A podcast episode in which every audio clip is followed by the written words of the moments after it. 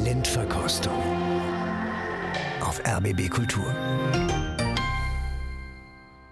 Ja, willkommen zu einer neuen Folge unseres heiteren Interpretenratens. Ich bin Christian Detig und begrüße Sie ganz herzlich zu den nächsten zwei Stunden.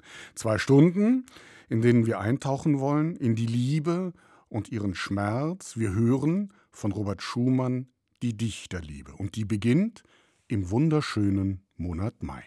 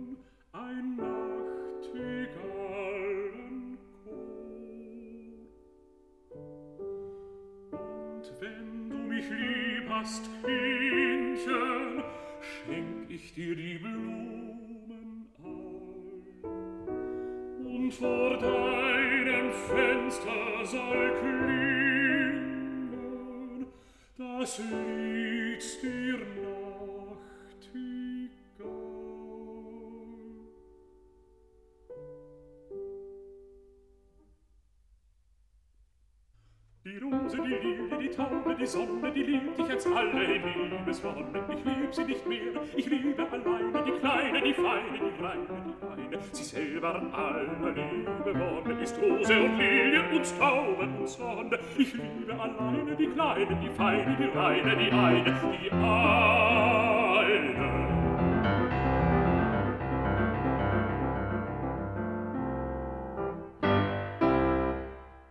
So beginnt die Dichterliebe von Robert Schumann, die erste Aufnahme. Andreas Göbel, kann ich Sie um eine erste Einschätzung bitten? Ja, hier scheint äh, ein Duo am Werk zu sein, das äh, nicht so sehr das Erleben dieses ja, äh, Entstehens von Liebe ähm, schildert, sondern da ist man schon beim Reflektieren. Das ist schon ziemlich gut abgehangen, so nach dem Motto, das ist schon alles lange her, das ist jetzt auch durch, das wird eh nichts mehr aufs Neue.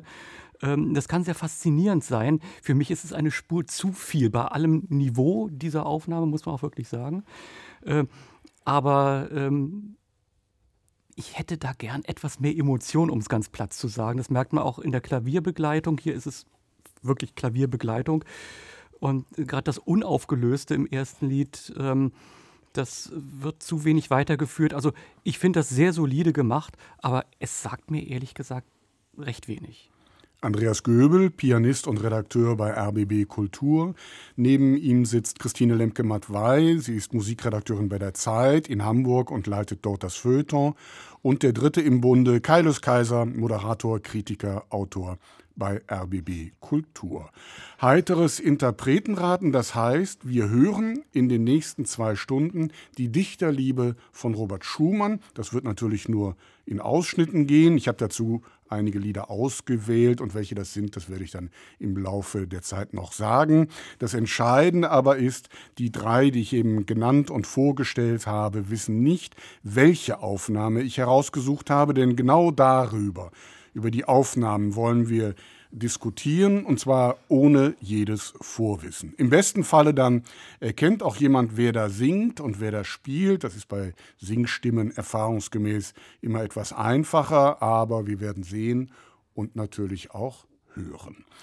Dies vielleicht als kurze Einführung, als Rahmen, wie die Sache funktioniert. Die erste von insgesamt neun Einspielungen haben wir schon gehört. Andreas Göbel, Frau Lemke-Matwei, hätte gerne etwas mehr Emotionen. Was hat Ihnen gefehlt? Ich hätte etwas ger gerne etwas mehr Musik. Ah. ah. Das waren ja unverkennbar, unüberhörbar unsere beiden Niederbayern, nämlich Christian Gerha und Gerold Huber, in Sie welcher Aufnahme gleich. auch immer. Ja, weil man es einfach sofort erkennt, was zweifellos ein Qualitätsmerkmal ist. Es gibt auch im Liedgesang immer noch Interpretinnen und Interpreten, bei denen man sich da schwerer tut. Bei diesen beiden, insbesondere beim Sänger, also bei Christian Gerha, ist das äh, relativ schnell sehr deutlich und das hat Gründe. Das liegt in dem, was Andreas Göbel schon gesagt hat, natürlich in diesem immer elegischen, das fängt mit dem sehr langsamen Tempo des ersten Liedes an. Also man weiß gar nicht, äh, kommen da noch andere? Ist das jetzt das letzte Lied vor dem ersten? Also es ist immer von einer großen Elegie getragen. Es ist alles wahnsinnig äh, voller Reminiszenzen, so wie Andreas Göbel auch gesagt hat. Das ist eigentlich der Rückblick auf ein, ich weiß nicht wie lange schon verschüttetes Liebesgeschehen, das mich auch nicht mehr groß emotional rührt. Mich ähm, stört das grundsätzlich bei diesem Sänger sehr, weil man begreift zwar, warum die Gattung, in der wir uns heute in der heutigen Sendung bewegen, Kunstlied heißt, Betonung auf Kunst.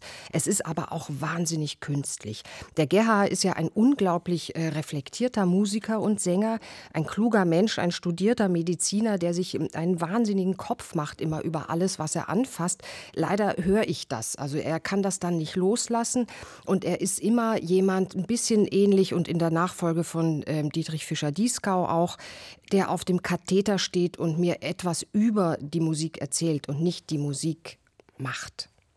Steiler Einstieg, Carlos Kaiser, können Sie was retten? Ja, also natürlich, das stimmt schon. Ich würde das nicht grundsätzlich in Abrede stellen, was hier gesagt wurde. Zugleich muss ich sagen, mehr als solide, weil ich bin doch sofort in einer anderen Welt hier gelandet. Eigentlich schon beim ersten Ton, weil schon die ersten Klaviertöne eine, eine Form von Verlorenheit nicht nur signalisieren, sondern auch evozieren, die ich schon als eine Größe empfinde. Also es ist gar nicht idyllisch, es ist alles sehr abgetönt. Das, was Christine Lemke matt war, als elegisch bezeichnet, auch zu Recht. Aber ich meine, elegisch ist natürlich eine sehr seltene Eigenschaft heutzutage geworden, eigentlich eine Rarität. Und von daher würde ich das wieder, würde ich dazu neigen, das zu würdigen und für eine äh, großartige Sache eigentlich ähm, zu halten. Natürlich ist das hier ein gesetzter Herr, der uns etwas erzählt, mit vollständiger Textklarheit. Ich ertappe mich sofort bei dem Vorsatz, ach, jetzt hörst du endlich mal den Text richtig und hörst einfach mal zu und du wirst auch verstehen, was dir da erzählt wird. Das ist eine auch wiederum sehr rare Qualität, muss man der Sache zugutehalten. Ich halte das für keine ganz neue Aufnahme, denn GRH ist inzwischen viel manierierter geworden für meine Begriffe, was hier auch nicht der Fall ist. Auch stimmlich hört man das, ja. Das heißt, also, es hat sich verschlimmert? Ja, es hat, das, also ich, das würde implizieren, dass es immer schon schlimm war. Also das will ich aber nicht sagen. Im Gegenteil, also hier scheint mir das Material von der Stimme her noch sehr gesund zu sein und auch auf schöne Weise präsentiert zu werden. GRH her kurioserweise betrachtet sich selber ja als einen reinen Materialbesitzer, ja. Also als jemand, der nichts hat, ist eine schöne Stimme. Das finde ich eigentlich lächerlich. Das ist eine Fe Fehleinschätzung. Trotzdem muss ich sagen, tolle, schöne Stimme hier in diesem Fall. Ich kann das noch kurz ergänzen. Die Aufnahme stammt aus dem Jahr 2004, ist also auch schon von heute ausgerechnet 20 Jahre alt. Und dennoch ist dieser Sänger ja ungemein populär. Woran Vor allen Dingen in München.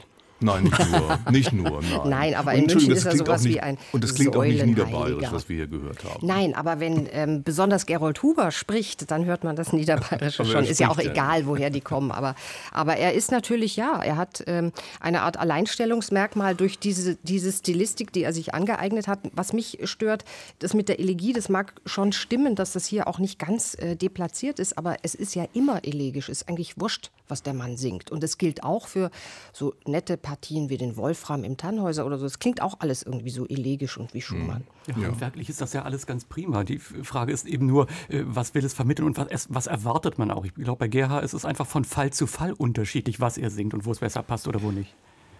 Kritisch und strittig. Die erste Markierung ist gesetzt.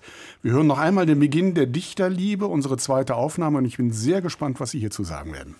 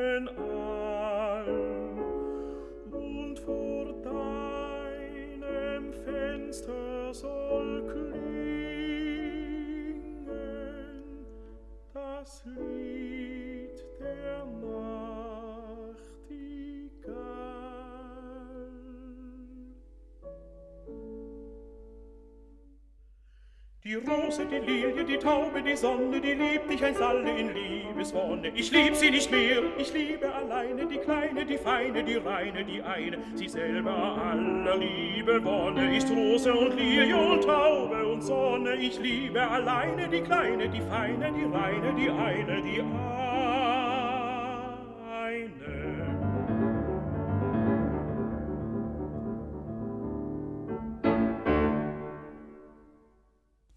Schumann, Dichterliebe Opus 48, entstanden im Frühsommer 1840, dem sogenannten Liederjahr. Robert Schumann komponiert in diesem Jahr fast alle seine Lieder. Es ist dasselbe Jahr, Achtung, Zusammenhang, in dem nach vielen Querelen Schumann und Clara Wieck endlich heiraten. Die Texte entnimmt Schumann dem lyrischen Intermezzo von Heinrich Heine. Das sind 65 Gedichte, von denen Schumann dann 20 vertont. 16 werden schließlich als Zyklus veröffentlicht. Solche Zyklen, die einer poetischen Idee folgen, gab es schon früher. Hier aber ist es nun der Komponist selbst, der die Lieder auswählt und zusammenstellt. Die Idee ist natürlich eine romantische, die Liebe erblüht, durchläuft alle Freuden und Schmerzen und endet natürlich unglücklich. Das Besondere hier vielleicht, das Klavier ist hier ausdrücklich keine Begleitung, sondern es ergänzt, erweitert, kommentiert den Liedtext, weiß bisweilen mehr als der Sänger oder auch anderes. Gesang und Klavier durchdringen sich gewissermaßen. Die Dichterliebe wird so zum Innenbegriff des romantischen Liederzyklus. Kailius Kaiser, ein sehr beliebter, bekannter Zyklus. Trotzdem muss ich überlegen, ob ich den und wenn ja, wo schon mal live gehört habe. Wie geht's Ihnen? Ja, muss ich auch länger Zeit überlegen. Kommt nicht so oft vor, aber natürlich immer noch vergleichsweise oft vor. Aber ich würde mir häufig wünschen, dass ein bisschen weniger Winterreise gesungen würde und ein bisschen mehr Dichterliebe, um es mal ganz simpel äh, zu sagen. Ich gestehe, dass ich auch zum Beispiel den Text noch nie gelesen habe. Mein Verhältnis zu Heine ist komischerweise nicht richtig ausgeprägt. Ähm, das ist ein sehr schöner Zyklus. Es ist gar nichts dagegen zu sagen. Frau Lemkemann, weil Sie kriegen natürlich die Frauenfrage von mir, weil es gibt nur zwei oder drei Sängerinnen, die diesen Zyklus eingesungen haben, also anders beispielsweise als bei der Winterreise. Was vermuten Sie, woran liegt es? Also wenn es die richtige singt, bin ich ja ganz froh. Ja.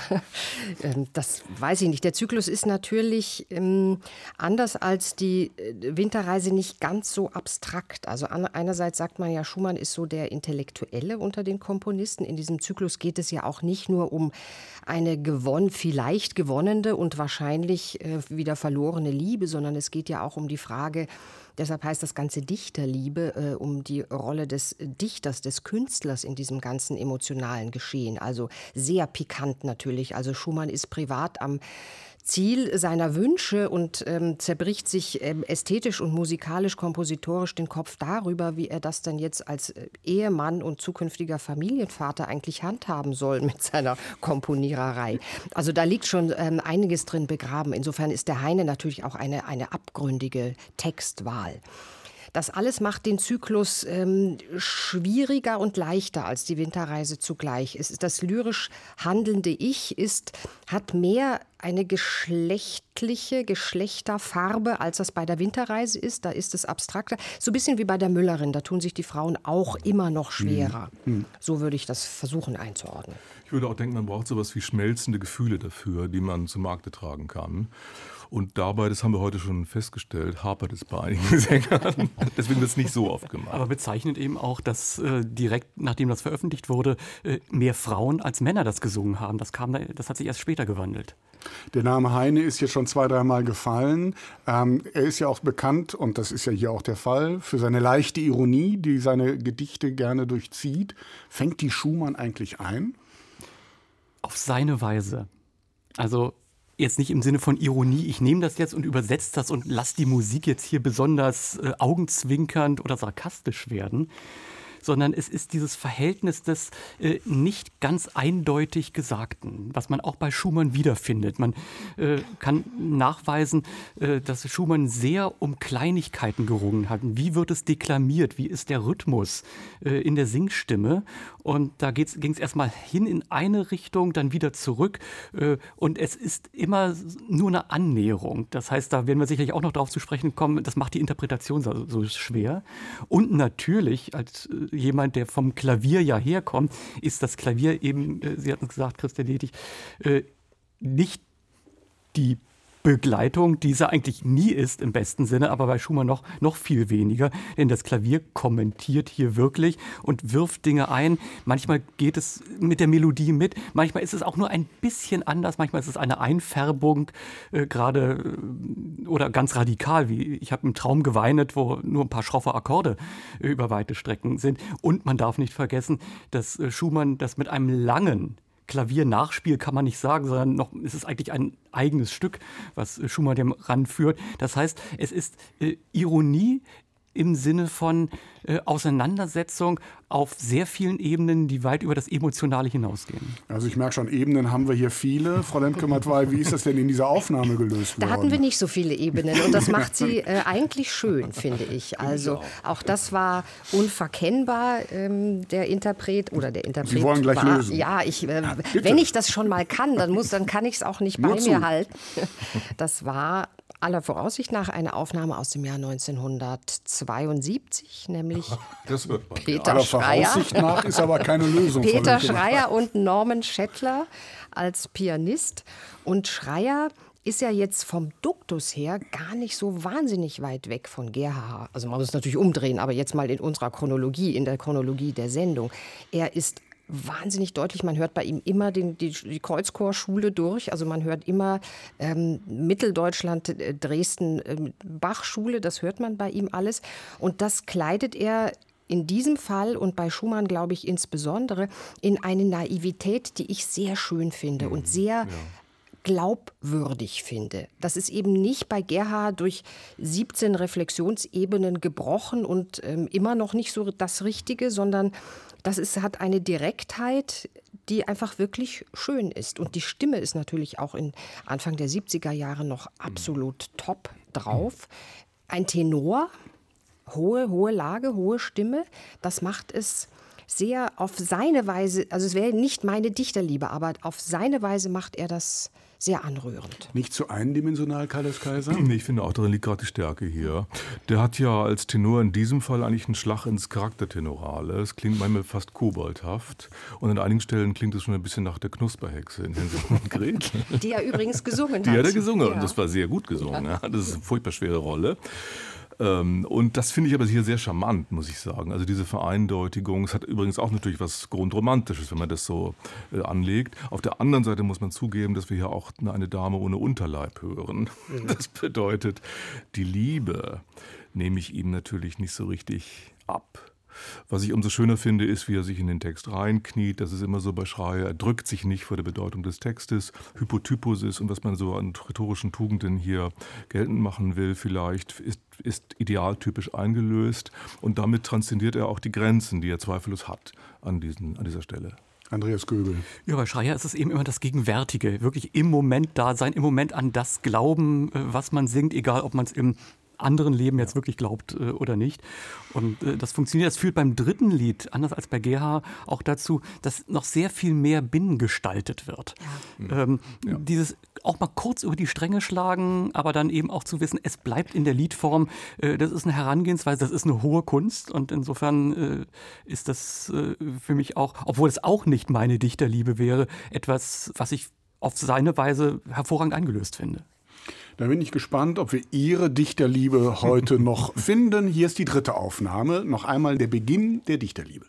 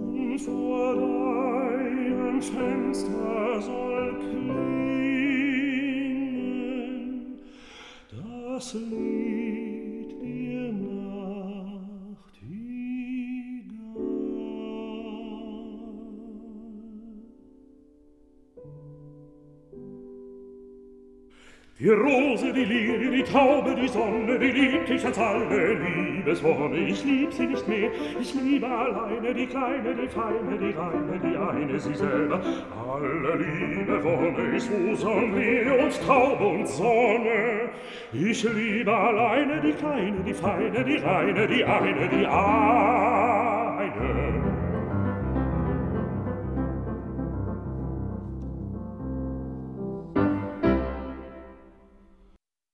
Christine Lemke-Madwey hat einen Lauf, den ich nicht aufhalten möchte. Sie möchten gerne lösen. Ähm, ich kann, kann das leicht auflösen. Ich muss in diesem Fall vielleicht vorausschicken, dass ich hier etwas befangen bin, weil ich den Sänger ähm, auch privat kenne und hin und wieder mit ihm spreche über diese Aufnahme, kann ich mich nicht erinnern, dass ich mit ihm darüber gesprochen habe. Ich kann mich aber erinnern, dass er in einem anderen Zusammenhang mal gesagt hat, ähm, total geschwärmt hat von der Zusammenarbeit mit dem Pianisten, nämlich das ist Daniel Trifonov und der Sänger ist Matthias Görne, eine relativ neue Aufnahme in unserem heutigen Kontext von 2018. Und das habe ich nie verstehen können weil Trifonov, glaube ich, ein Pianist ist. Andreas Göbel kann das bestimmt besser ausführen als ich, aber er ist ein Pianist, der in erster Linie etwas Atmosphärisches verbreitet in dem sich dann seine jeweiligen Partner unendlich wohlfühlen, ohne dass dieses Atmosphärische jetzt ganz konkret mit diesem Notentext so wahnsinnig viel zu tun hat. Also mir ist das alles viel zu weich gespült und der ist auch viel zu weit weg und unten und hinten und drückt sich irgendwie so, ähm, macht, er begleitet, ja, er ist irgendwie sehr viel mehr Begleiter, als das bei äh, Gerold Huber oder, oder ähm, Norman Schettler der Fall gewesen ist. Insofern habe ich da ein Problem. Andererseits, und was den Görne betrifft, muss ich sagen, da ist immerhin mal ein Mann am Werk, der singt auch wie ein Mann. Da ist eine Stimme am Werk, die hat eine Sinnlichkeit, die hat ein Timbre. Ähm, da wird so mehr aus den Eingeweiden heraus argumentiert und nicht so weder vom, von der Kanzel äh, heruntergesungen, noch nur so diese kleine Butzenscheibe, die der Peter Schreier uns gezeigt hat. Was ist das eigentlich für ein Männerbild jetzt hier? ein klassisches. Wir kommen zu den unbefangenen Stimmen, Kaius Kaiser. Ja, genau, fragt mich. ich möchte auch noch mal lösen, ja. ähm, ähm, mir ist auch das Tempo viel zu langsam. Ja. Ähm, und Man ich glaube, auch nicht, warum. ja, ich, war- ich habe es jetzt nicht verglichen mit der früheren Aufnahme von Görner, die war mit Wladimir Aschkenasi. Ich kann mir nicht vorstellen, dass Aschkenasi zum Beispiel so ein Tempo mitgemacht hätte. Und dass das so langsam sein muss, liegt auch an der Kondition und der Verfasstheit von Görne sängerischerweise. Denn die Stimme hat gelitten. Er singt inzwischen Wotan und solche schweren Sachen. Und das hört man leider Gottes. Für meine Begriffe, es tut mir leid, klingt die Stimme. Das meint Frau Lemke-Madwey wahrscheinlich mit Männerstimme. Ne? Ach so, Wotan. Alle, die Wotan singen Ja, können. ja, naja, von wegen. Da gab es auch andere. Die Stimme klingt grundenrümiert für mich, also grunderkältet. Das klingt eigentlich so, wenn er anfängt, als wenn er sich erst, wenn er sich räuspert, indem er singt. Das finde ich nicht schön. Die Stimme klingt, um es ganz deutlich zu sagen, pelzig und äh, von einer feuchten Rauigkeit geprägt, was mir persönlich, obwohl er noch vergleichsweise gut sich hier präsentiert, nicht gefällt und auch nicht zweckdienlich erscheint. Andreas Göbel. Ja, die anderen beiden haben wesentliche Sachen schon gesagt. Für Daniel Trifonov wirklich das falsche Stück. Es kommt einfach darauf an, was er spielt. Ich habe die beiden auch mal live im Konzert gehört. Das war eine sehr bunte Auswahl. Da haben, hat es auch bei einigen Liedern wirklich funktioniert. Aber äh, hier geht es nun gar nicht. Und bei Matthias Görne, ja, ähm, zu seinen Gunsten würde ich hervorheben, ja, er hat eben immer so, schon die, so dieses leidvolle äh, in der Stimme. Man weiß, das geht schief und äh, das ist kein falscher Ansatz grundsätzlich. Nur ähm, äh, an dieser Stelle schon so diesen Problematisierer rauszukehren. Hier ist die Liebe schon erledigt. Und dann frage ich mich, warum soll mich das die nächste knappe halbe Stunde auch noch weiter interessieren? Kann man einfach sagen, dann lass es doch, dann mach irgendwas anderes und spar dir die Zeit. Also hier äh, vertritt Matthias Görne so eine Haltung, die man von äh, Harpe Kerkeling in der Rolle von Evie van Dampen kennt. Liebe ist Arbeit, Arbeit, Arbeit. Mag sein, aber nicht bei Schumann. Aber das könnte man alles genauso auch über die Gerhaher-Aufnahme sagen, die zurückblickt und die nicht noch einmal lebt oder nachlebt oder nacherlebt, sondern die ja auch ganz aus der Reminiszenz, aus der Erinnerung, aus dem Gewesenen heraus Würde ich sagen, agiert. zum Teil ja, aber bei Görne ist es noch mehr dieses. Äh, zu zeigen aller Welt, wie sehr man leidet. Also das Reflektierende äh, kommt hier, wird hier manchmal etwas zurückgestellt zwischen der ja, äh, am Kreuz hängenden Figur.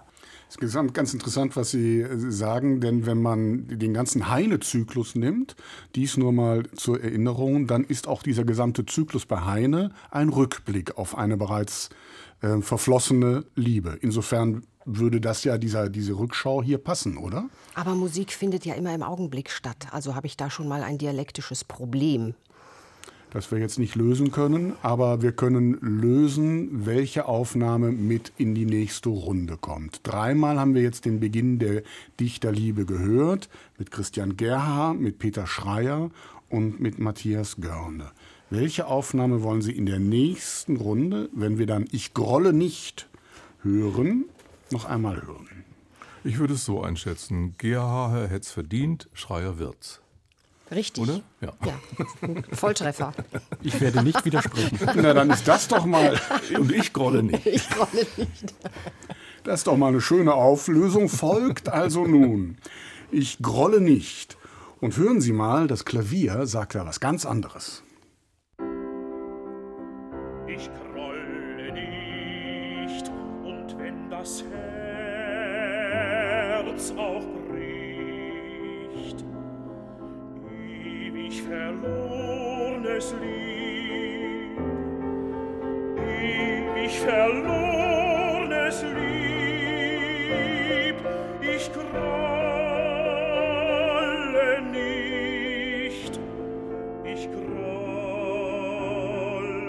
nicht, wie du auch strahlst in Diamantenpracht, es fällt kein Strahl meines Herzens Nacht, das weiß ich längst.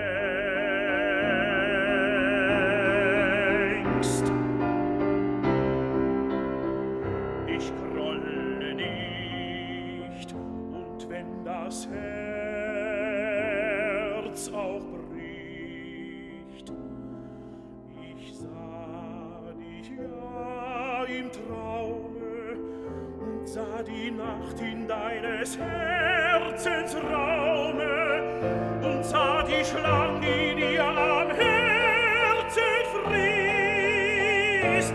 Ich sah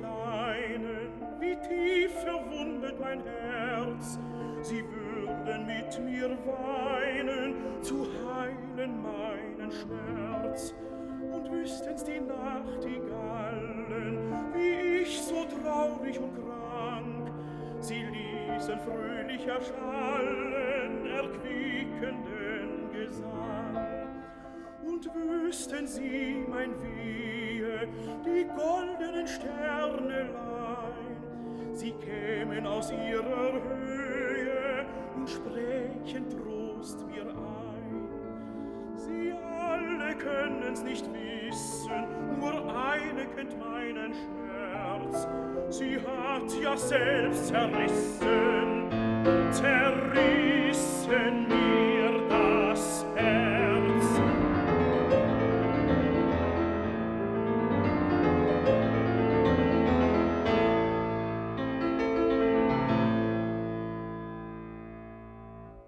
RBB Kultur, die Blindverkostung. Ich bin Christian Detig und bei mir sind Kailius Kaiser, Christine Lemke-Matwei und Andreas Göbel. Wir hören heute von Robert Schumann die Dichterliebe.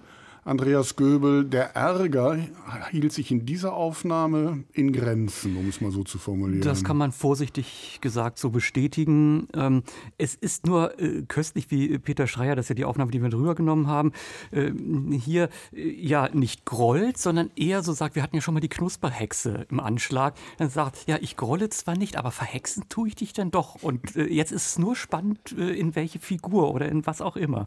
Also das ist dann natürlich gefährlich gefährlich, weil diese Naivität dann sehr leicht ins unfreiwillig Komische äh, zu kippen droht, gerade wenn der Pianist doch versucht, durch eine besondere Schwerfälligkeit das irgendwie noch aufzufangen, was hier auch nicht recht gelingt.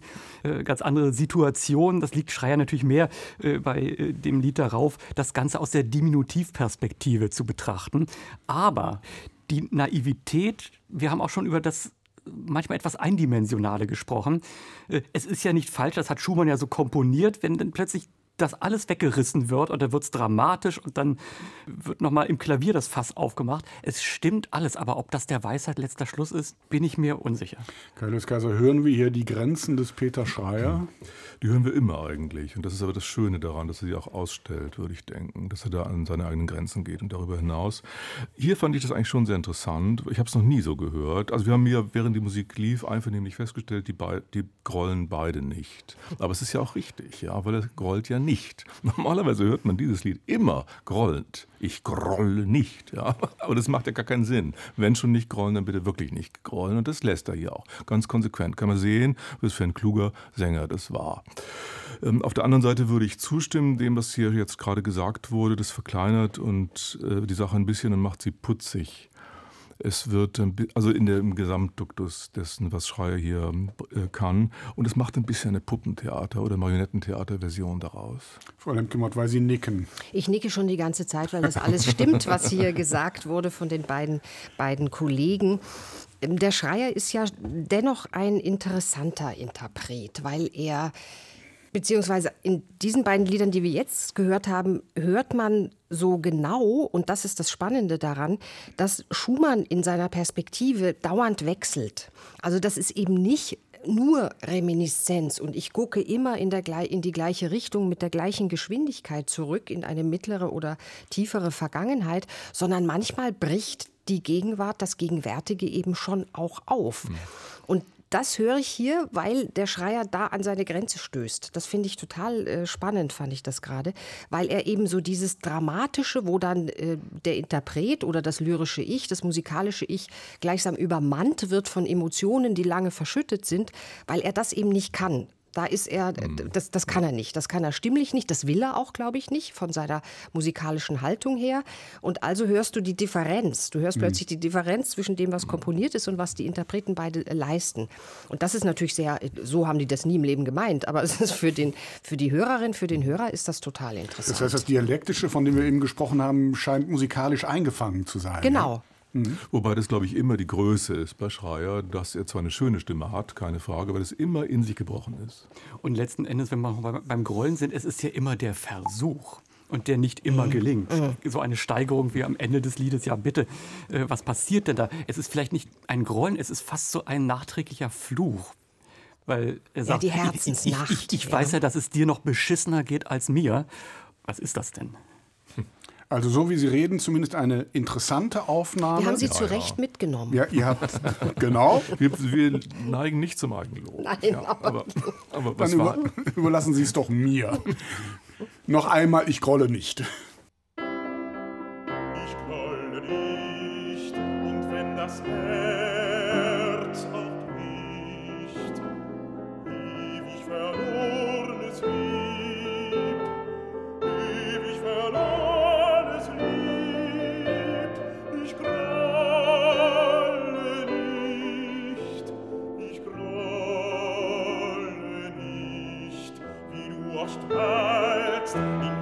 Diamantenpracht, es fällt kein Strahl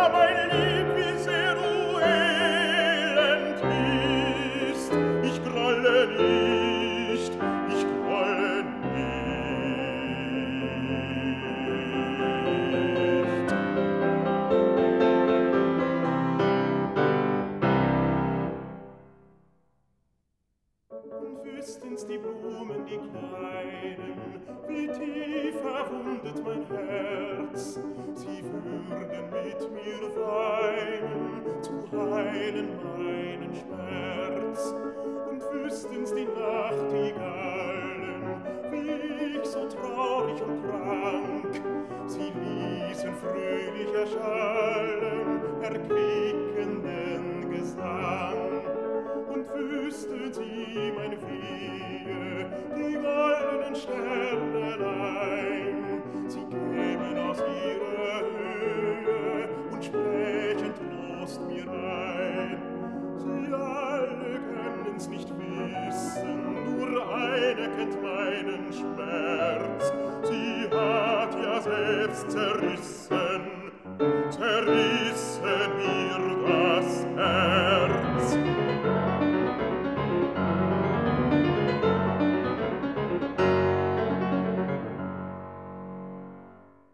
Lauf von Christine Lemke-Matwei hat ein Ende. Frau Lemke-Matwei, Sie können jetzt über einen Sänger reden, den Sie weder kennen, Ja, geschweige denn, dass Sie mit ihm befreundet mich, wären. Das macht mich frei. Wer weiß, wer weiß. Legen Wer Sie weiß, los. wer es am Ende ist. Ja. Also Ich fand das jetzt ganz schrecklich. Ich fand es schrecklich, weil das Groll, äh, Grolle-Lied äh, war viel zu schnell, gleichzeitig total flach. Da war gar nichts. Da war kein, kein Groll, sowieso nicht, aber auch kein, keine Emotion, kein, kein Bauch, kein Unterleib, äh, kein irgendwie nix. Die Stimme ist sehr unausgewogen, nicht nur in, den, in, der, in der Höhe der Herzensnacht, sondern äh, generell auch äh, Stimme Stimmklang ändert sich mit Worten und mit Vokalen, was immer nicht kein gutes Zeichen ist. Und ich hatte so das Gefühl, dass der Pianist den Sänger so ein bisschen am Nasenring hat. Also der Pianist ist auch der, der hetzt und der drängt. Und, und warum? Vielleicht, weil er es besser weiß, weil er schneller fertig werden will. Also die waren sich da auch als, als, als Paar überhaupt nicht einig, was sie da eigentlich treiben. Andreas Göbel, wie haben Sie das Ja, gehört? da grollt einer nicht, da muffelt jemand. Sehr schlecht gelaunt. Also da würde ich sagen, äh, dass, dass sie ihn verlassen hat, kann ich glauben. So ein Kotzbrocken, den gibt man dann äh, in Tritt in aller Wertes und das war's dann.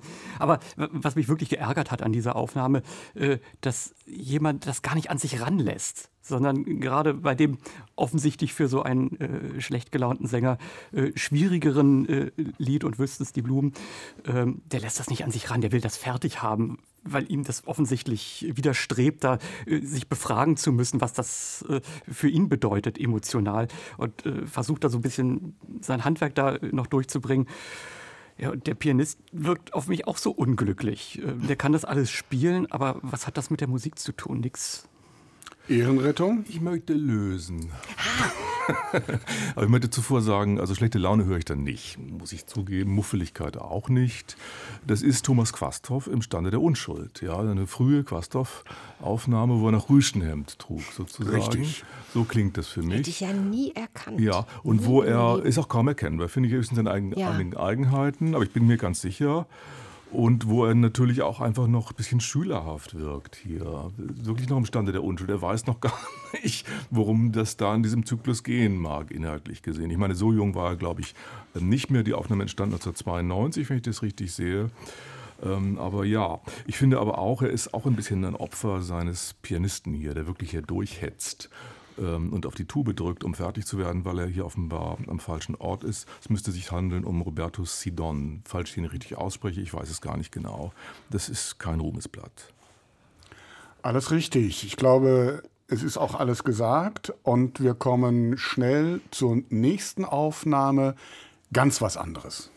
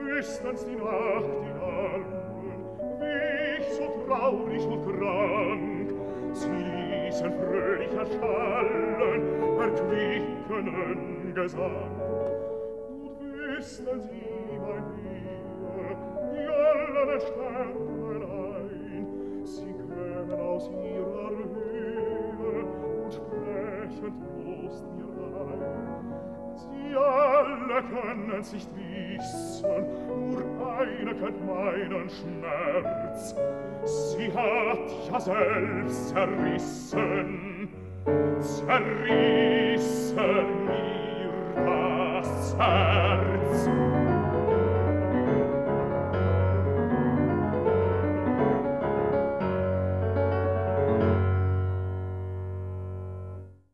Die Dichterliebe von Robert Schumann. Wer möchte was sagen? Also ich würde gerne mit dem Pianisten anfangen, weil man da sofort hinhört. Also da ist jemand, äh, bei dem sich die Frage Begleitung oder was auch immer äh, gar nicht stellt, sondern hier geht jemand ran und hat gleich einen Zugang und erzählt erstmal selber was. Also äh, man merkt eine äh, Vertrautheit mit dieser Art äh, von Romantik. Es ist so ein ja, Zwiegespräch mit dem Komponisten, ein schon mal untereinander verhandeln, äh, was mein ich denn, was ich mit dir erzählen kann und wie denkst du drüber? Gerade in dem äh, zweiten Lied, was wir jetzt gehört haben, diese Antibrillanz, die aber unglaublich auch was erzählt. Also dieses ja, Nachspiel ist äh, äh, viel zu wenig gesagt, wo noch einmal äh, im Grunde der Vorhang zurückgezogen wird, wo, wo die ha Hauptsache durchkommt. Ähm, das ist noch einmal ein Hervorholen, ein äh, ja, gewissermaßen Auflösen, äh, was es ist. Und äh, das ja, beeindruckt mich sehr. Frau Lemke-Matwei. Mir ist es ganz seltsam ergangen. Wahrscheinlich komme ich relativ genau an dem Punkt raus, an dem äh, Andreas Göbel jetzt auch steht oder aufgehört hat, weil ich erst dachte, oh weia, das ist aber so komisch inkonsistent gesungen und da sind, da werden Vo Konsonanten so geschliffen. Es wird so versucht, den Klang irgendwie über, über nur Vokale herzustellen. Es hat so eine seltsame deklamatorische Undeutlichkeit und dennoch im Duktus auch des Singenden, des Gesungenen ist es richtig. Und ich höre zu, ich höre, wie Andreas Göbel gesagt hat, auch dem Pianisten und dem Klavier zu und ertappe mich dabei, dass das wahrscheinlich so ein bisschen altmodisch ist, was die beiden da machen und ähm, sicher auch keine ganz neue Aufnahme, aber dass die verstanden haben, um was es hier geht, beziehungsweise mir etwas mitzuteilen haben darüber. Und das fand ich ein schönes Erlebnis, was mir in der heutigen Sendung bisher noch nicht so gegangen ist. Ja, mal was anderes, würde ich auch denken. Es hat eine altmodische in sich Geschlossenheit. Das ist eine runde Sache, finde ich auch. Ähm, zugleich muss ich deutlich sagen, es ist mir zu opernhaft, aber das ist vielleicht gerade das, was wir vermisst haben bislang. Und dann auf diese Weise kommt es mal zu seinem Recht, auch nicht verkehrt. Ähm, aber es klingt mir hier wie ein versetzter Don Giovanni, etwas abgehalftert. Ist auch ein Schuss Danilo aus der lustigen Witwe drin. Also er macht sich demnächst auf den Weg ins Maxim. Er wird drüber wegkommen, ja. Das Der höre ich das. hier. Der schafft das. Ja, ist eine Und klare Ansage. Ich habe dir gesagt, jetzt kannst du gehen. Nach Und, ja, und damit habe ich auch bereits gelöst, um wen es sich handelt, nämlich um Eberhard Wächter, begleitet von Alfred Brendel, wenn ich mich recht entsinne. Die, steht nicht auf meiner Liste hier, aber ich glaube, ich erinnere mich, dass es so Das eine ist Aufnahme ziemlich klar, der junge gibt. Brendel. Der junge Brendel, ja genau, der ältere Wächter und der junge Brendel. Da wir Sie haben eben über den Pianisten gesprochen und wussten schon, wer es war, haben aber nicht ja, gelöst, Herr Göbel. natürlich. Ja, man muss es doch noch ein bisschen spannend halten. Ja, aber ich war mir ziemlich sicher. Also den Brendel hat man hier wirklich rausgehört. 1962 ist dieser Da wir ja alle so blutjung sind, äh, vor allen Dingen Andreas Göbel, die wir hier um diesen Tisch versammelt sind, ich habe den Wächter nicht mehr Lieder singen gehört. Ich habe ihn gleichwohl in der Fledermaus und in irgendwelchen Operetten. Und der hat ja so eine ganz seltsame Karriere gemacht. Ja, der eigentlich. konnte Ratschlagen. Der konnte Ratschlagen, der konnte auf dem Kopf stehen, der konnte Handstände. Das, äh, der hatte eine große äh, Körperbeherrschung, ist aber, also zu meiner Zeit zumindest, immer sehr großartig unterschätzt worden. Ja. Ich glaube, das war ein sehr gestandener Sänger und man hat immer gesagt, ach der Ebi und dann macht er wieder seine Scherzchen irgendwie in der Fledermaus. Wenn ich das höre, sage ich, ähm, Ja, na, aber der Don Giovanni unter Giulini, da Ja. war einfach hoch respektiert. Ja. Warum kennt den heute keiner mehr? nicht so ein Schallplattensänger, ähm, sich nicht so ganz groß im internationalen Geschäft bewegt, immer sehr in Wien geblieben oder so im, im südlichen, süddeutschen Raum. Schon das ist ja in gewisser Weise Ja. Ausschlusskriterium. In Wien geblieben für den Danilo und die Fledermaus gingen nach München und für Ja. den Wotan nach Graz. Das, Das war das Dreieck so. Ja. Toller Sänger und ich bin jetzt gespannt, was Sie sagen, denn dreimal haben wir jetzt Ich grolle nicht und die kleinen Blumen gehört, nämlich mit Thomas Quasthoff, mit Peter Schreier und mit Eberhard Wächter. Welche Aufnahme kommt jetzt in die nächste Runde? Ich glaube, ich kann meiner Mutter nicht unter die Ohren und Augen treten, wenn ich sage, Eberhard Wächter hat bei der Dichterliebe gewonnen, aber ich wäre in diesem Fall wirklich für Eberhard Wächter. Dann Sonst kommt sie nicht mehr nach Hause. Herr Göbel. Äh, ja, mal abgesehen davon, mal gucken, was noch kommt. Da sind ja noch einige Namen. Äh, aber ja, äh, Quasthoff scheidet sowieso aus. Und ich muss sagen, von äh, Schreier habe ich jetzt auch erstmal genug gehört. Wunderbar, dann ist diese Entscheidung gefallen. Folgt nun, wenn man so will, das Zentrum der Dichterliebe. Es wird sehr leise, es wird sehr traurig. Ich habe im Traum geweinet.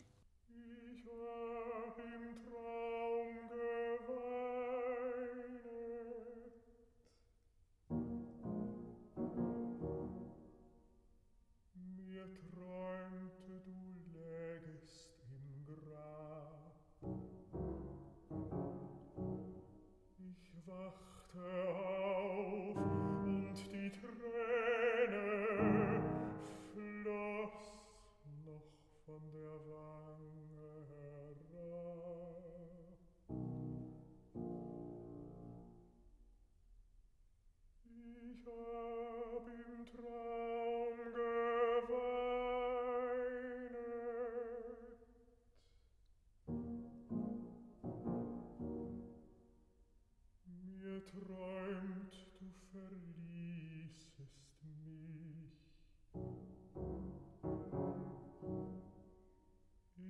wachte auf um und ich war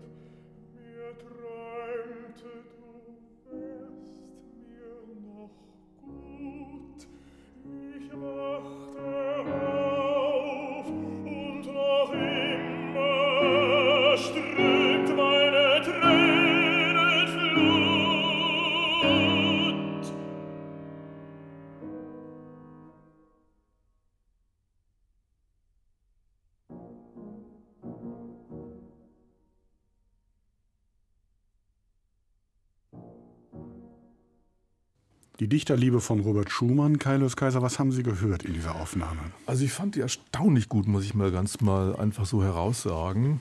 Und zwar, weil das zunächst einmal überhaupt nicht opernhaft ist. Der Sänger, der eine Stimme hat, wie wir dann später erfahren, im Fall auch des Liedes, nimmt sich ungeheuer zurück. Und zwar mit dem Erfolg, dass er ein Zaudern hier äh, transportieren und kommunizieren kann und einen tastenden Duktus, den ich großartig finde. Großartig. Ich habe mir Verdacht, wer es ist und muss sogar sagen, das hätte ich dem Sänger nie zugetraut, um es mal ganz deutlich zu sagen. Andreas Göbel. Ja, ich habe auch einen Verdacht, weil ich den auch vor kurzem gehört habe. Aber äh, das ist für mich so einer, der so ein Universalist äh, mit riesen Opernerfahrung. Man hört ja auch, dass er das äh, kann, dass er diese Grenze auch punktuell überschreitet in diesem Lied, was mir sehr gut gefällt. Aber eben auch mit äh, starker Affinität zum Lied, in dem Wissen, wie man solche Dinge gestaltet und eben gerade dieses ja zu sich selbst äh, ja singen kann man das ja eigentlich gar nicht nennen. Äh, drüber nachdenken. Man wacht auf und äh, muss sich selber erstmal klar werden, was da im Traum passiert ist. ist eigentlich noch gar nicht da. Es ist eine unglaubliche Gestaltung, ein unglaublicher Bogen und äh, es hat mich auch sehr beeindruckt. Frau Lemke, weil die Herren wissen schon, wer es ist. Sie ja, da haben Sie nicht. mir was voraus. Sie können noch ähm, unschuldig reden. ich könnte zum Beispiel sagen, dass ich das ganz äh, blitzsauber fand, sowohl von der Stimme, von der sängerischen Gestaltung als auch vom Klavier. Das ist ja schon unendlich schwer. Das sind nicht viele Töne, wie wir gehört haben, aber die zu platzieren, miteinander zu atmen, diese Stille, diese Pause nicht irgendwie in was Prätentiöses ausarten zu lassen, da muss man schon eine gute Balance halten können. Bisweilen war es mir so vom Sängerischen so ein, so ein Tick zu viel, so ein ganz kleiner Tick zu viel, dann doch tränenerstickte Stimme. Hätte ich auch mit weniger auskommen können, aber so dieses Aufmachen der Stimme dann groß werden lassen, das ist schon sehr, sehr gut gewesen, ja. Wer also möchte denn gerne lösen? Äh, ich kann es gerne versuchen. Das ist jedenfalls die erste Aufnahme hier heute Abend, die mich maßlos neugierig gemacht hat, muss ich hm, zugeben. Ich habe den Sänger jetzt nur am Fortissimo erkannt, bin aber relativ sicher, dass es sich um Roman Treke handelt. Und es ist besser als alles, was ich von ihm bisher gehört habe. So ist es. Mit, zusammen mit Oliver Pohl 2005 ist diese Aufnahme entstanden. Generalist hat irgendjemand von Ihnen gerade gesagt, aber Aufnahme, Universalist, das schadet ihm offenbar hier überhaupt nicht. Es ist ja auch, wenn man ihn bei äh, Liederabenden hört, äh, er lebt das ja auch durch. Aber er hat eben die Technik und äh, das Vermögen, äh, zwischen beiden zu unterscheiden und äh, scheinbar aus dem Moment, obwohl es ja sehr reflektiert und äh, sehr gut äh, geplant ist, äh, so zu suggerieren, äh, dass er wirklich in diesem Moment ist und dass man nimmt es ihm einfach wirklich ab. Er fasst es als Rolle auf natürlich. Daher ist er auch ein Opernsänger, also darin in diesem Punkt. Aber es ist ja schon. Ist auch, wenn man ihn sieht, dass der ist dann in dieser Rolle bei jedem Lied. Aber Die Aufnahme ist ja von 2005 auch schon so fast 20 Jahre her. Ja. Ich glaube, die Stimme ist ja. heute nicht mehr ja, das, was wir eben gehört haben. Aber wir sprechen ja nicht über die Gegenwart, sondern wir sprechen über die Gegenwart also, der Aufnahmen. Absolut Chapeau. Sehr schön. Berliner Heimspiel gewonnen, sage ich in diesem Fall. Noch einmal, ich habe im Traum geweinet. Ich hab im Traum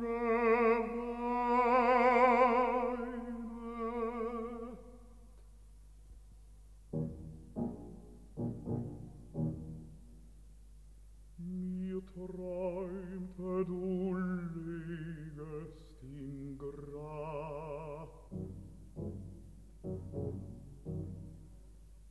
Ich wachte auf und die Träne floss noch von der Wanne herab.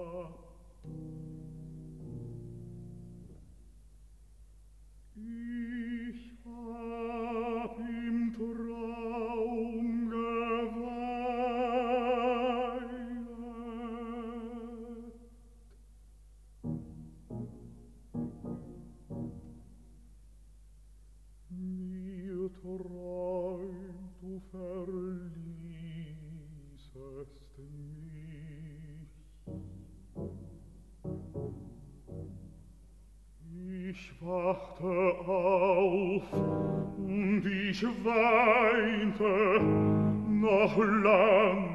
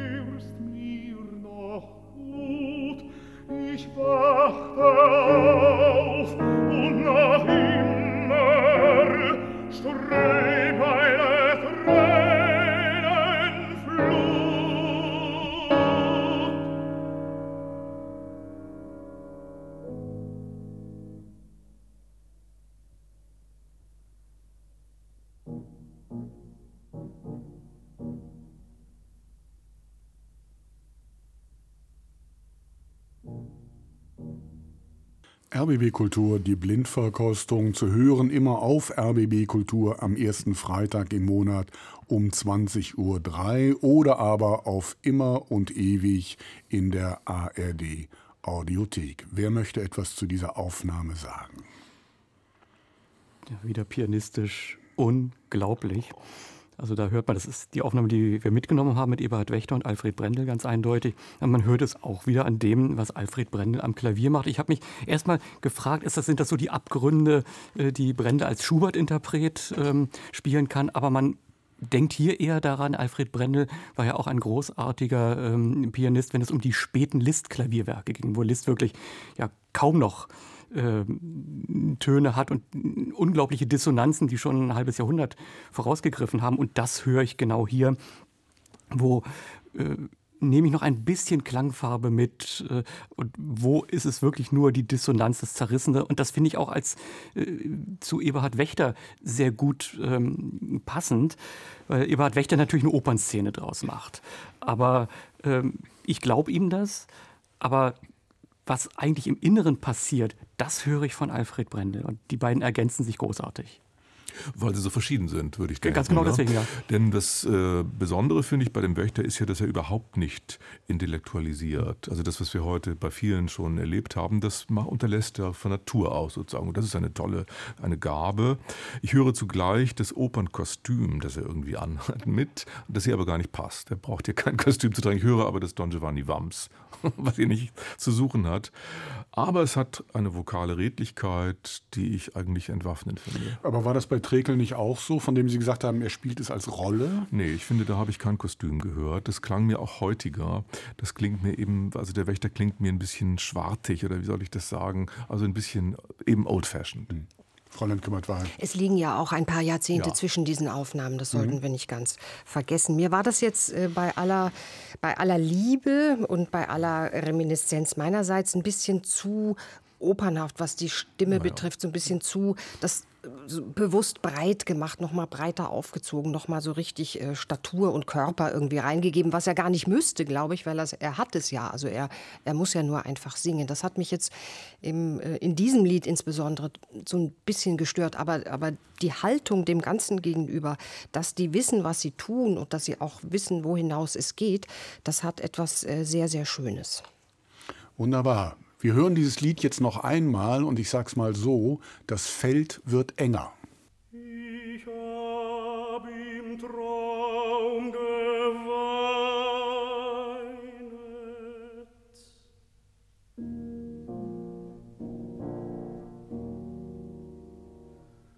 Mir träumte, du lägest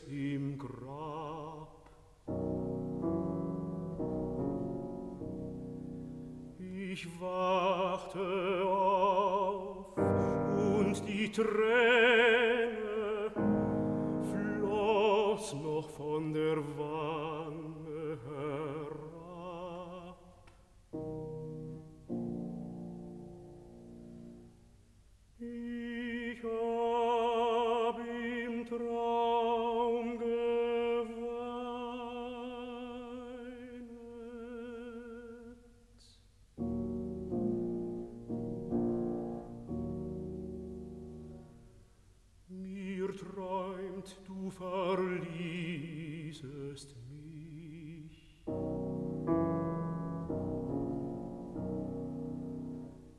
Ich wachte auf und ich weinte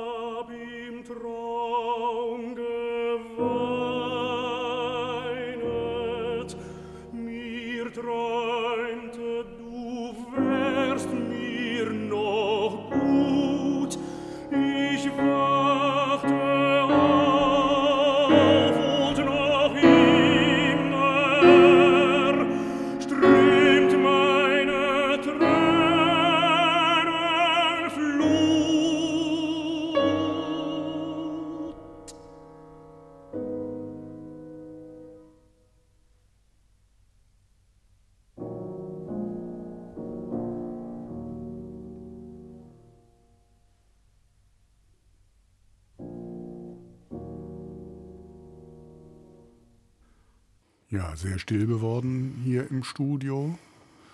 Frau Lemke-Mattwey, wollen Sie anfangen?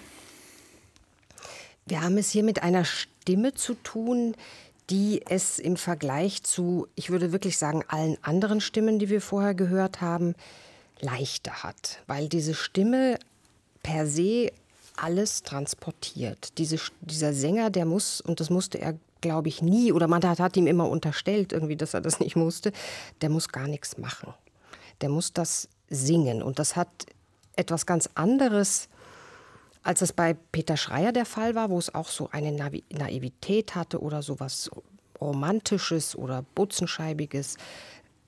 Das ist nach innen gewendet. Bei Schreier, der guckt mich durch die Butzenscheibe an und erzählt mir etwas. Und dieser Sänger, ich weiß auch gar nicht, ob das naiv ist. Vielleicht ist es eher so was ähm, wie bei Schiller, das Sentimentalische, also das, das Wissen um alles, ist immer schon in dieser Stimme drin.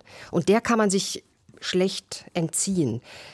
Stilistisch, glaube ich, würde man das heute anders machen. Auch hier hört man natürlich äh, die Opernbühne, auch hier hört man jemanden, der eine durchaus größere oder große Stimme hat und die immer so ein bisschen im Zaum halten muss, damit er nicht zu viel gibt von Anfang an. Man hört einen Pianisten, der sehr gerne auf dem Pedal steht, vor allen Dingen zu Beginn. Das, auch das ist natürlich stilistisch, sagt man, das geht so gar nicht. Haben die denn nicht in die Noten geguckt? Aber man hört dennoch eine Entität. Das ist eins und nicht irgendwie zwei, die miteinander musizieren. Sie haben es jetzt sehr spannend gemacht. Sie müssen den Namen noch sagen. Ich würde sagen, das war Fritz Wunderlich. Was heißt denn Würde? Ich sage hiermit laut und deutlich, es ist Fritz Wunderlich aus dem ebenfalls tief versunkenen Jahr 1965, begleitet von seinem langjährigen Klavierpartner Hubert Giesen. Vielen Dank, geht doch. Gern geschehen. Die Aufnahme ist eigentlich außer Konkurrenz hier, würde ich fast sagen, denn es ist die Aufnahme aller Aufnahmen. Ja. Es ist die definitive Dichterliebe, da gibt es überhaupt kein Vertun. Fritz Wunderlich ist der heute meist bewunderte Tenor von allen, unter allen Sängern jedenfalls, unter allen Tenören. Je, egal, wo die hinkommen, die können den gar nicht aussprechen, den Namen, sie nennen ihn trotzdem. Ähm, dass das alles nur in der Stimme liegt und der gar nichts falsch machen konnte, glaube ich natürlich andererseits nicht, denn das ist eine, da ist eine Haltung dahinter und natürlich auch ein wahnsinniges Stilempfinden. Das ist schon sehr erzogen und das ist das, was mir hier eigentlich am stärksten entgegengekommen ist aus dieser Aufnahme. Die Erzogenheit, die Blitzsauberkeit der frühen 60er auch sozusagen. Ähm, und das begrenzt die Aufnahme auch wieder ein bisschen. Ich bin nicht mehr sicher, ob dieses Lied das Beste ist, hm. am besten für ihn geeignet war, vermutlich nicht. Aber Sie haben es äh, hier wunderbar ausgewählt, muss ich Ihnen sagen, Herr Detig, denn das steht ja auch super neben dem Wächter, den wir ausgewählt haben, und dem Trekel. Ja, die, die ergänzen sich, die, kommen, die begegnen einander erstaunlicherweise auf Augenhöhe hier. Das finde ich ganz toll. Dieses seltene Lob nehme ich natürlich gerne. Fräulein kümmert Ja, das kann ich auch nur unterstreichen. Aber ich finde auch, was man gerade bei Wächter und wunderlich hört, ist, wie stark die noch auf den Schultern einer gewissen ja. sängerischen Tradition gestanden sind. Und da ist dann unterwegs zu uns heute doch echt was verloren gegangen. Das soll jetzt gar nicht so kulturpessimistisch klingen. Es ist aber letztlich schwer, schwer kulturpessimistisch. Und das meinte ich so ein bisschen mit der Selbstverständlichkeit aus dem. Aber Trekel nicht in dieser Tradition stehen? Nein, natürlich, aber er, man merkt den Abstand zu der Tradition. Und man merkt, Wunderlich und Wächter, die kannten sich natürlich auch, ja, und die wussten umeinander. Der Trekel in seiner Qualität, die ich ihm jetzt gar nicht unterstellt hätte oder gegeben hätte, ich habe ihn ja auch nicht erkannt, der, der, ist so ein bisschen alleiniger auf weiter mhm. Flur. Andreas Göbel. Ja, das war so die erste Aufnahme, wo man wirklich mal durchatmen musste, weil sie ernst macht. Und äh, man hört eben auch das Zittern in der Stimme, das hat so einen richtigen Gruselfaktor. Also das könnte man fast so als verkapptes Hörspiel äh, noch äh, nehmen. Aber es wirkt wirklich, weil es ernst gemeint ist und äh, weil es das einfach ist. Da wird nichts behauptet, da wird nichts interpretiert, sondern äh, da stellt sich ein Sänger diese Situation vor und äh, er ist drin und es ist authentisch und es funktioniert auch. Was Hubert Giesen am Klavier macht, ja meine Güte, äh, ob da jetzt Staccato-Punkte drinstehen oder nicht, das ist mir, wenn ich das höre, sowas von dermaßen egal. Ähm, er geht mit, es hat Ausdruck, es hat Ernst und es unterstützt es, ohne es zu doppeln. Ähm, das Einzige, wo ich ein Fragezeichen dran setzen würde, dieser Riesenausbruch äh, kurz vor Schluss. Natürlich, es hat einen Schockmoment. Und insofern ist es konsequent, weil es angelegt ist. Aber ähm, das hätte Schumann sicherlich irgendwie noch anders formuliert, wenn er es bis dahin hätte haben wollen. Um es mal zu sagen, das Wunder dieses Sängers bestand, glaube ich, darin, das hören wir hier idealtypisch, dass er Natürlichkeit als Kunstleistung ähm, meistern konnte. Also ein, ein Paradox. Schön. Wir kommen zur letzten Runde und zum ersten Mal müssen Sie, glaube ich, richtig wählen. Denn wir haben jetzt ein sehr enges Feld. Dreimal haben wir dieses sehr traurige Lied gehört mit Roman Trekel, mit Eberhard Wächter und mit Fritz Wunderlich. Welche von diesen drei Aufnahmen, welche von diesen drei Sängern kommt in die nächste und letzte Runde, wo wir dann das letzte Lied der Dichterliebe von Robert Schumann hören werden? Wir könnten natürlich gemein sein äh, Ihnen gegenüber, Christian Detig, und Ihnen die Aufgabe äh, stellen, sehr viel empörte äh, Hörerpost äh, zu beantworten, wenn wir jetzt nicht wunderlich nehmen. Lassen Sie es einfach. Lassen Sie es einfach. Ja, ich würde auch sagen, also bei aller Zuneigung zu, zum 21. Jahrhundert, in dem wir leben, fürchte ich, denke ich, glaube ich, hoffe ich, dass an Wunderlich kein Weg vorbeigeht. Es ist wohl leider so. Also, Trekel und Wächter kriegen ein Sternchen. Wunderlich kommt weiter. Es folgt der Schluss. Die bösen alten Lieder. Ein richtiger Heine.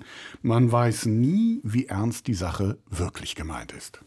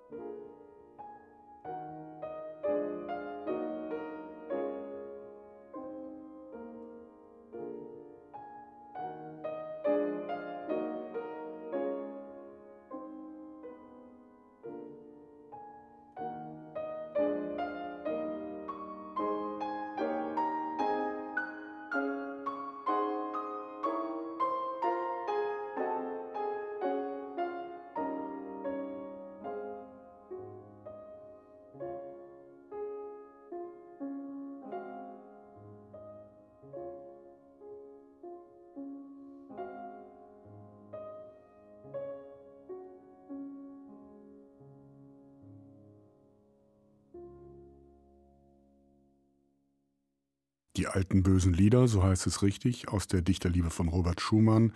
Andreas Göbel, jetzt ganz anderer Ton, auch im Klavier.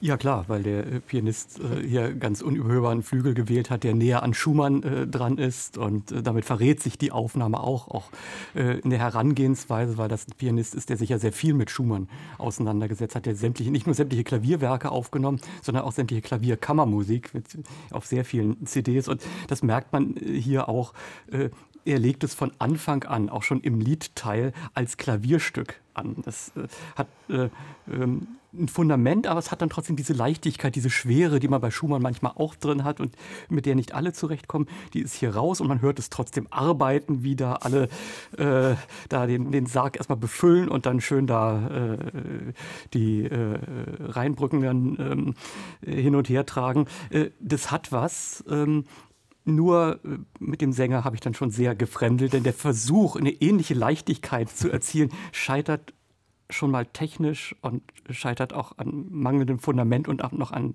ganz viel mehr, leider. Lösen Sie doch gleich auf. Das war vom Klavier eindeutig Eric Lesage und dann war der Sänger Julian Pregadien. Frau Lemke-Matwei, wie ist es Ihnen mit der Aufnahme ergangen? Sie bleibt in der Familie, würde ich sagen, weil der Vater, Christoph Brigadier, hat ja auch äh, mit Andreas Steyer die Dichterliebe gemacht. Und das, ich würde jetzt nicht sagen, die ist sehr ähnlich, aber sie hat mir genauso wenig gefallen seinerzeit. Ich bin mit diesem Lied überhaupt nicht zurechtgekommen. Insbesondere, ich verstehe das Tempo nicht. Warum hetzen die so? So ein Sarg ist schwer, der Rhein fließt langsam. Wie Warum ist. Ja, dann vielleicht noch schneller, ja. Ähm, es hat so was Stechschritthaftes ähm, über große und weite Teile, was mir sich ähm, nicht mitteilt, warum das so sein muss. Und es hört dann abrupt auf mit, dieser, mit dem Vers und senkt auch meine Lieder und meine Liebe mit hinein. Verstehe ich auch nicht, warum jetzt diese, diese äh, etwas arg prätentiöse Trauer das Ganze zerfällt und die wollen fertig werden. Und was man vor allen Dingen nicht hört, ist, dass davor ein ganzer Zyklus schon stattgefunden hat. Das kommt so aus dem Nichts und will ins Nichts. Also ich fand das ganz scheußlich. Kaides Kaiser. Ja, ich fand auch, es klang mir wie eine Klabautermann-Version von Fritz Wunderlich.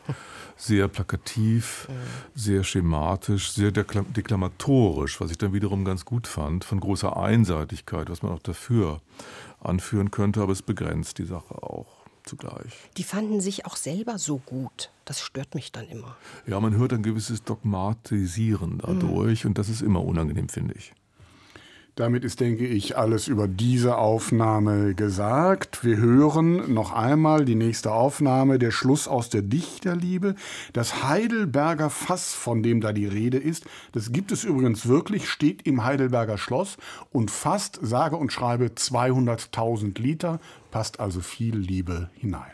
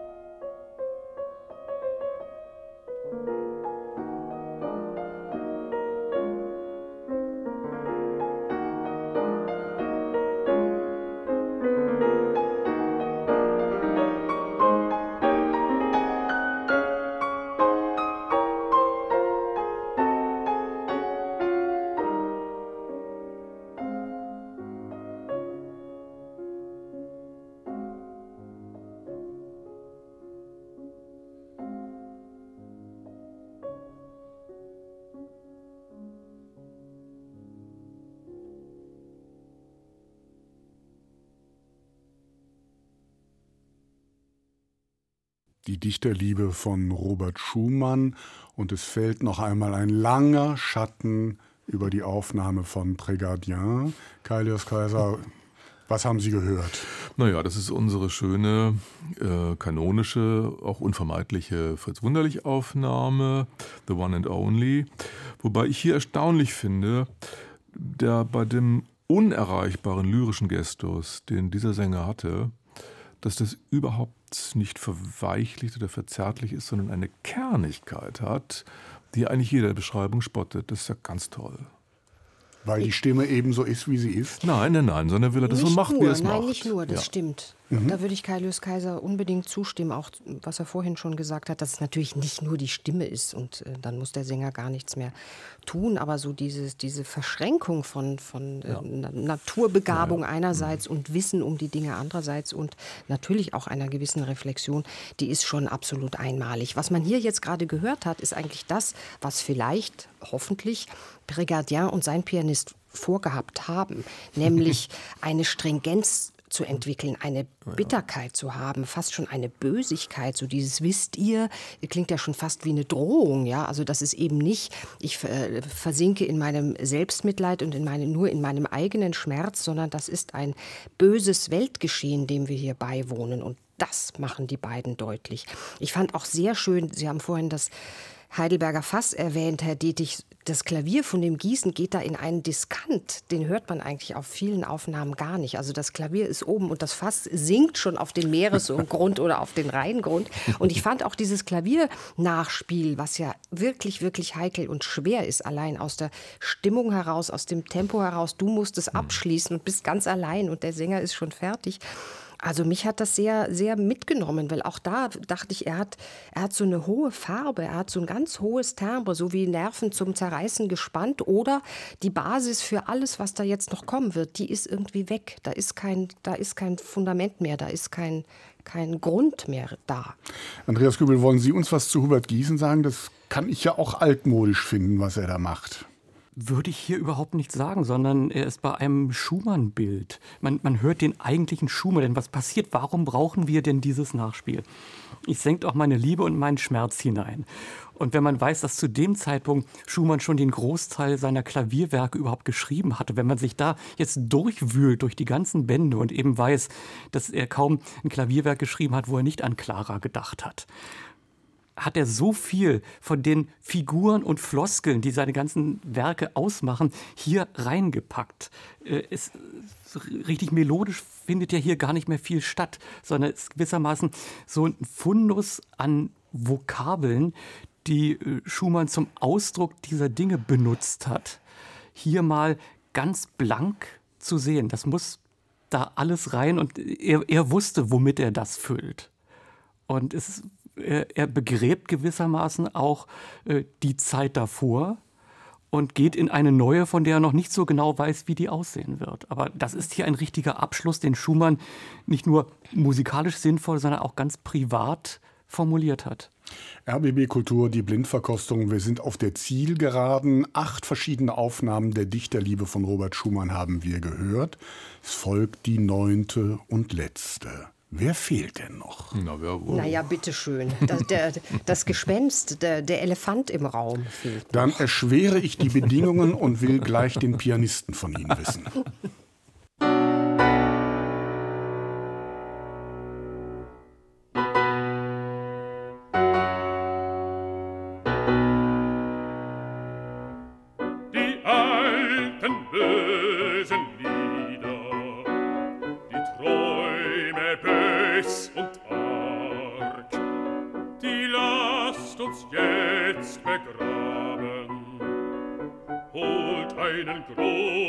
Sarg, hinein leg ich gar manches, doch sag ich noch nicht was.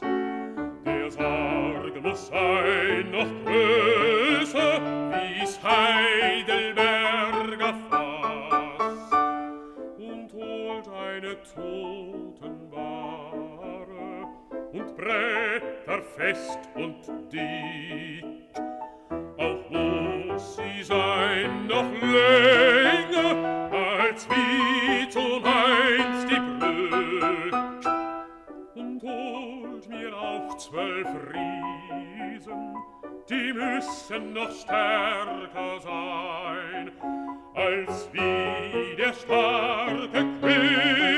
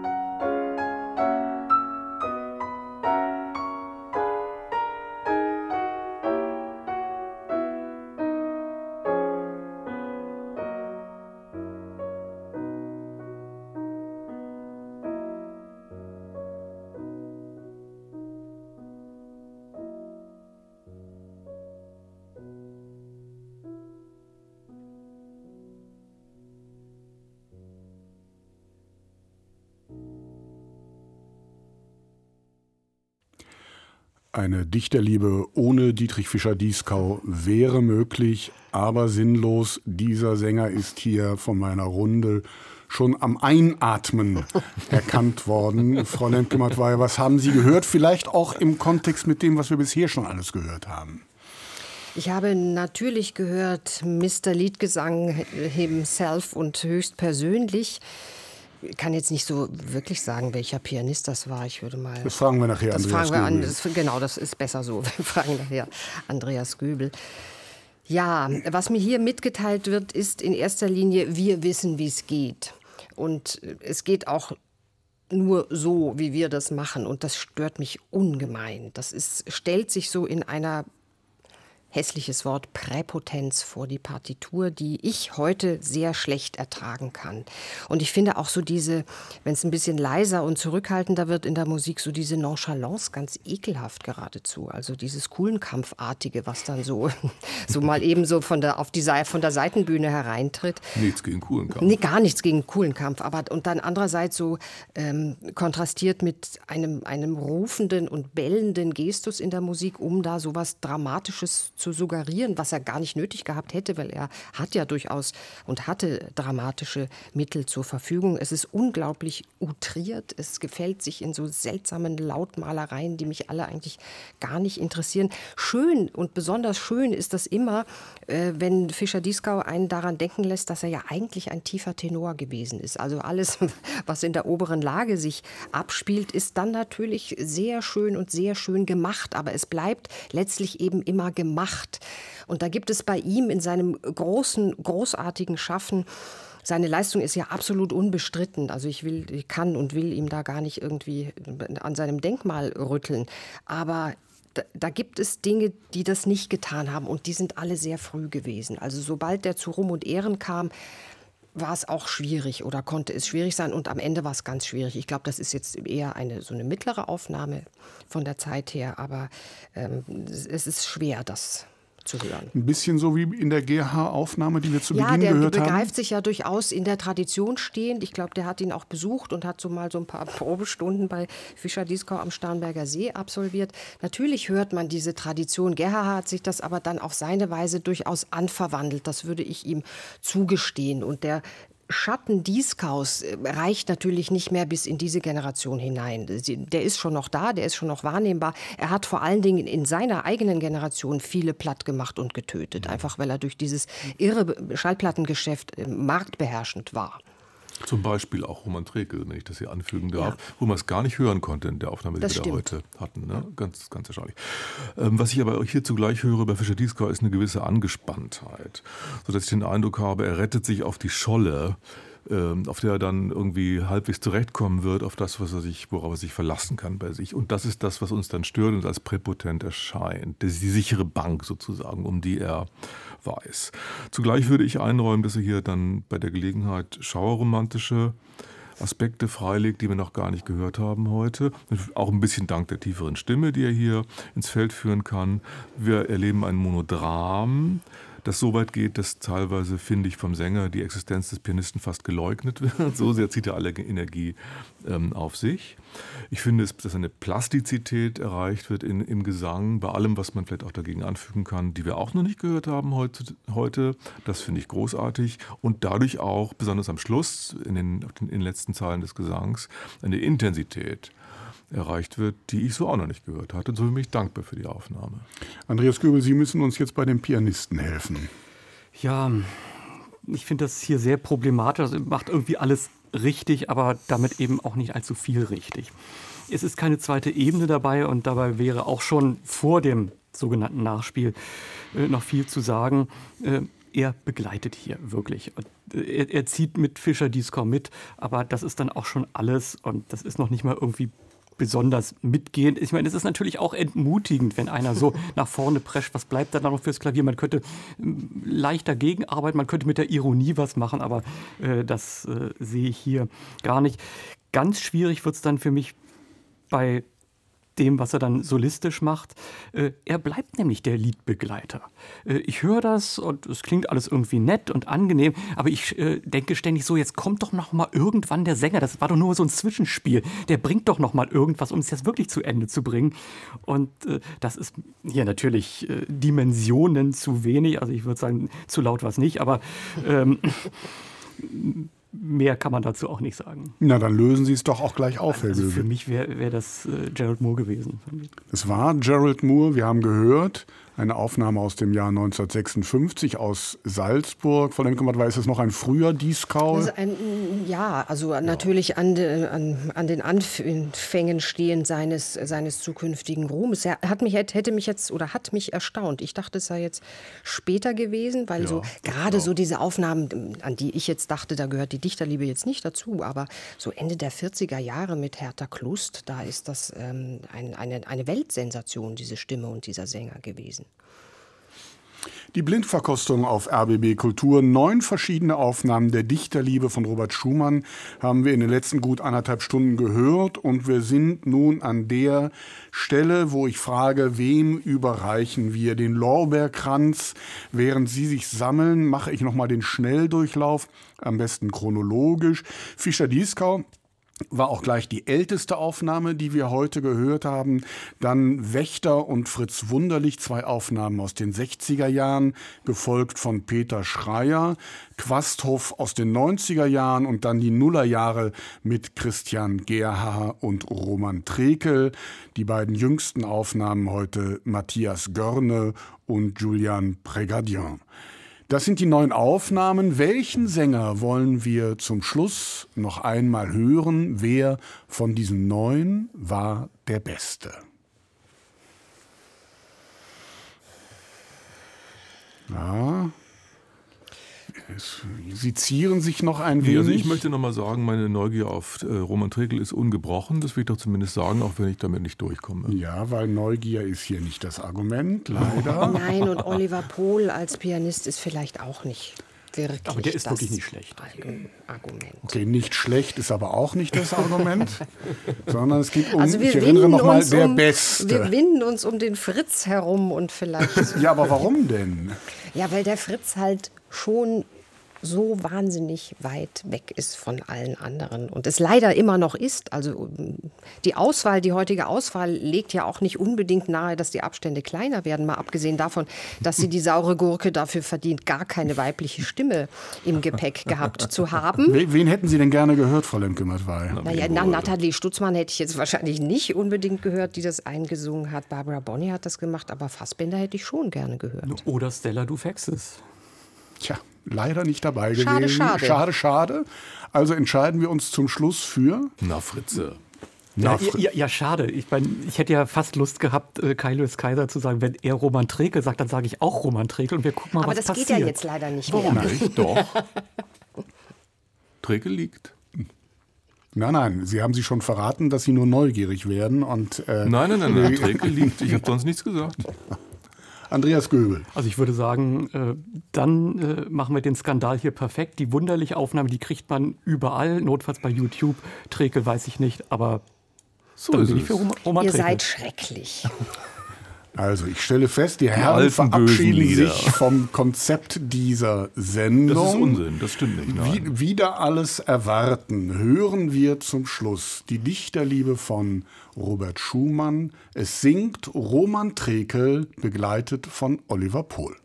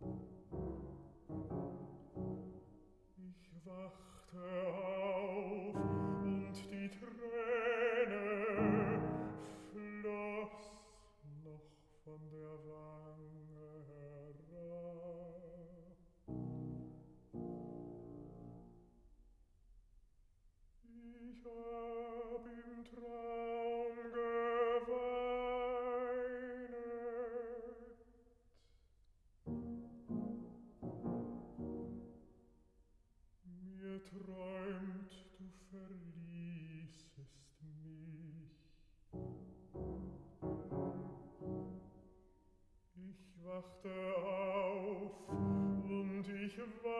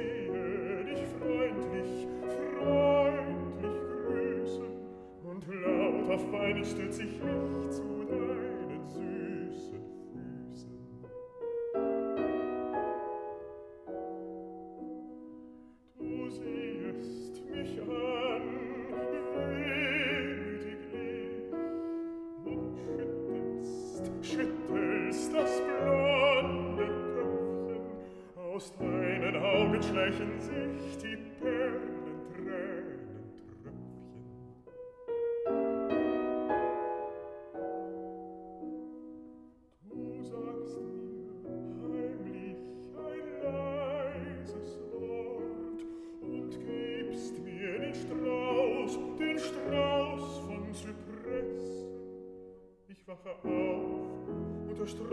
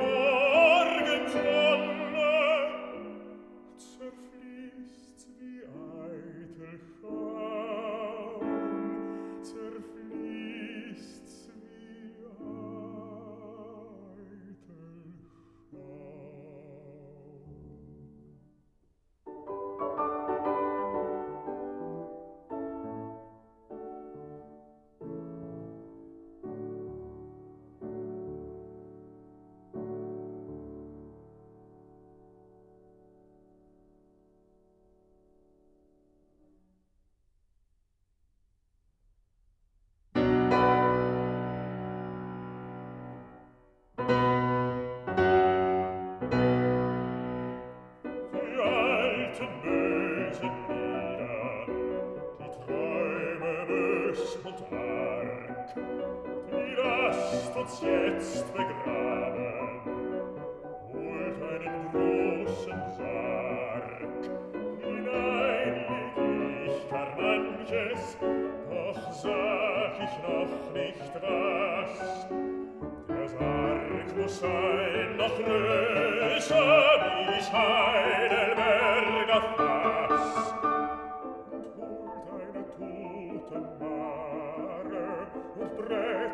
fest und dick. Noch muss sie sein, noch länger, als wie zumeins die Brück. Und holt mir auch zwölf Riesen, die müssen noch stärker sein, als wie der starke Christoph ihm um nun zu Köln